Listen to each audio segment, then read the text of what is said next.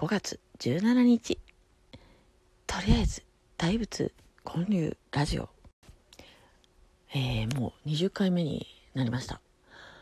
えー、今日は朝起きるのがね遅かったんですよ。8時半ぐらいかな。昨日ねもう夜中まででちょっとね動画をね編集し始めたらねこう止まらんようになってね。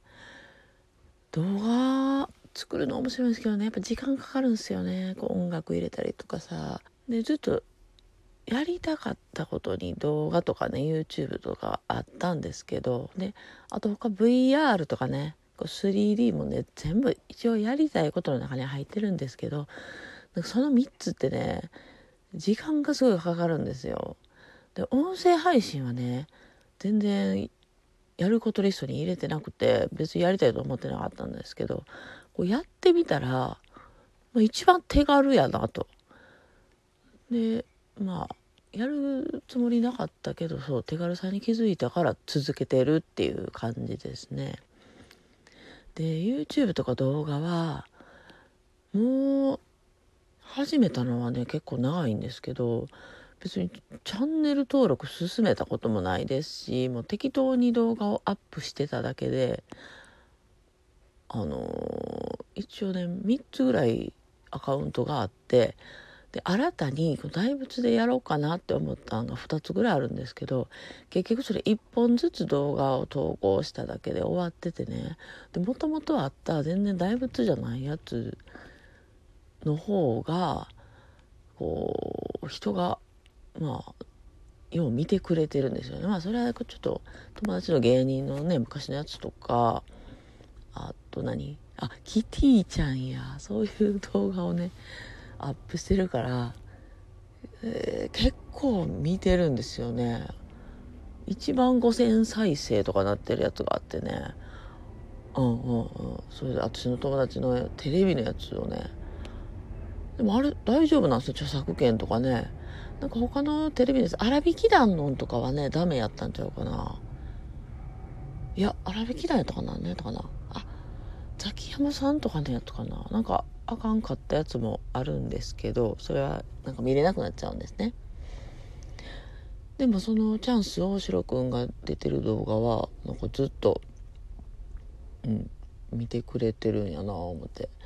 でしかもねそれねテレビの動画をアップしたっていうかねテレビを撮ったやつをねアップしたはずなんですよ。多分2008年ぐらいにした記憶がめっちゃ前ですよね。まあ別に YouTube ってそんなビジネスっていう、うん、そういうふうには捉えてなかったんで、うん、適当に動画アップする場所って思っててであとはねまあ保存の場所っていう感じにね使ってるんですね。めっちゃ昔のね自分の子供のやつとかこう非公開にしてねこう自分たちだけで見れるようにしてたりまあだから YouTube のね使い方っていうのはね結構ね最近はほんまに変わった。みんな、うん、やっぱり PR とかねそういう感じに使ってるんですよね。なので私もねそういう PR のやつをねちょっと作っていこうかなと思って。もうかれこれね1年以上前にね大仏のを作ったんですけどね。全然何て言うんですかね。うん。作ったとりあえず作ったっていうだけですね。あそうその頃はねこうショーえショールームとかもやったんや。ライブ配信と動画をちょっとやろうかなと思って。ショールームもね多分1回ぐらいしかやらなかったんですよ。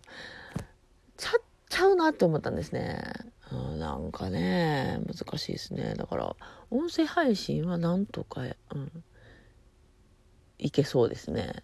一番手軽やなやっぱり。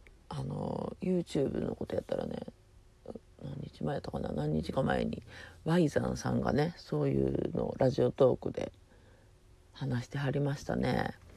うん、YouTube やるんやったらこうした方がいいよみたいなね。だよねだよねだよねって思うんですけどなかなかねできないですね。あすばきりさんとかすごいですね。YouTube やり始めてあかね太郎さんがねスポンサーになって茜太郎さんあの「あほんまやった。あーまんま」あかね何やったあれどら焼き？あかね丸のどら焼きか。そう。そのチャンネルをねやってますよね。面白いですよね。そんな広がるもんなんやなと思って。でスバキリさんのすごいとこはお子さんと一緒にねチャンネルをやってるっていうのがねめっちゃいいですよね。なかなかねなかなかできないですね。顔出しでそんなうん我が子うちの子もねゲーム実況とかやりたいとか言ってるんですけどね。まあやりたいとやったらいいな。別に止めてはないですけどね。でもやっぱやらないですよ。で子供と一緒に何かしようっていうのはねちょっと考えられないですね。うん。まあできる人はねあのいいただいいなって思うっていうぐらいですね。やらないですうちは。無理です。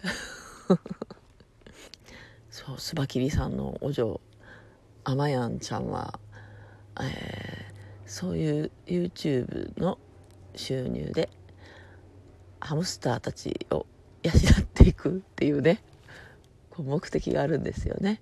で将来は小動物カフェをやるんだったかな。うん面白いですよね。そういうもう夢ともう YouTube がねこう直結してるっていうのがいいですよね。そうやそういうのがあったらねいいんですよ。そういう夢にね直結するものがあればね。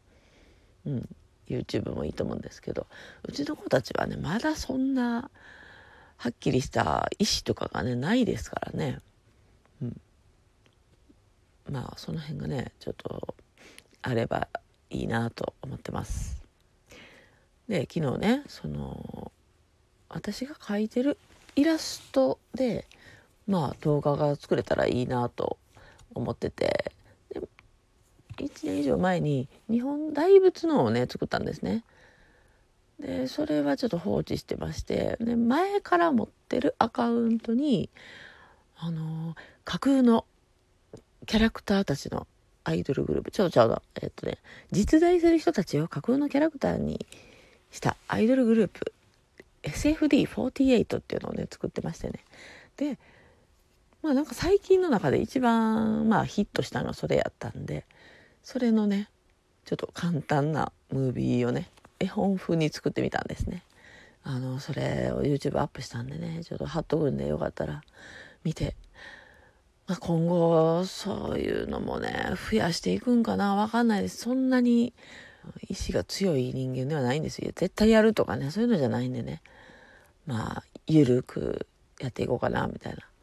なのでまあよかったらチャンネル登録とかいいねとかあれなんていうの評価するのねあのそういうのをしていただけたら嬉しいなと思います。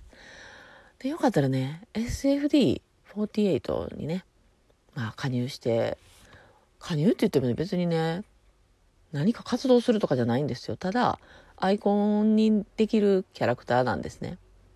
でそれは別に自由に使ってもらっていいんですよ。で著作権は私じゃなくてあのそう私が持たずに、まあ、皆さんの肖像権でええんちゃうみたいなね結構適当な感じでやっててね。それでグッズをね作ったりとかが自由にできるんですよ。でグッズとかめんどくさいっていう人は私が勝手にやってあげるっていう感じですね。あの最近やったらねプロレスラーの人。あの人なんていうの？ほらビリー・ケン・キッドさんね。その方のもね書いたんですよ。ほんならね、なんか気に入ってくれてね、なんかこれでシール作るわって言ってね、どうなったやろな、シールもうすぐできるって言ってんけど、まあ、こういうね、ご時世ですからね、なかなか活動がプロレスラーの人もね、できないですよね。よくその介護施設とかでね、そういうイベントとしてやったりとかね、してるらしいんですけど、そう、ビリー・ケン・キッドさんはね、毎週木曜日、倫理法人会でね、お会いしてたんですけどね、マスクしてないんですよ。また、うん、倫理法人会がね、再開したらね、皆さんもそのビリー・ケン・キッドさんの中の人にね、会いに来ていただいたらいいと思うんですけど、まあそんなわけで、20回目の、とりあえず大仏建立ラジオ、今日はこの辺で、また明日頑張っておきたいと思います。では、また明日。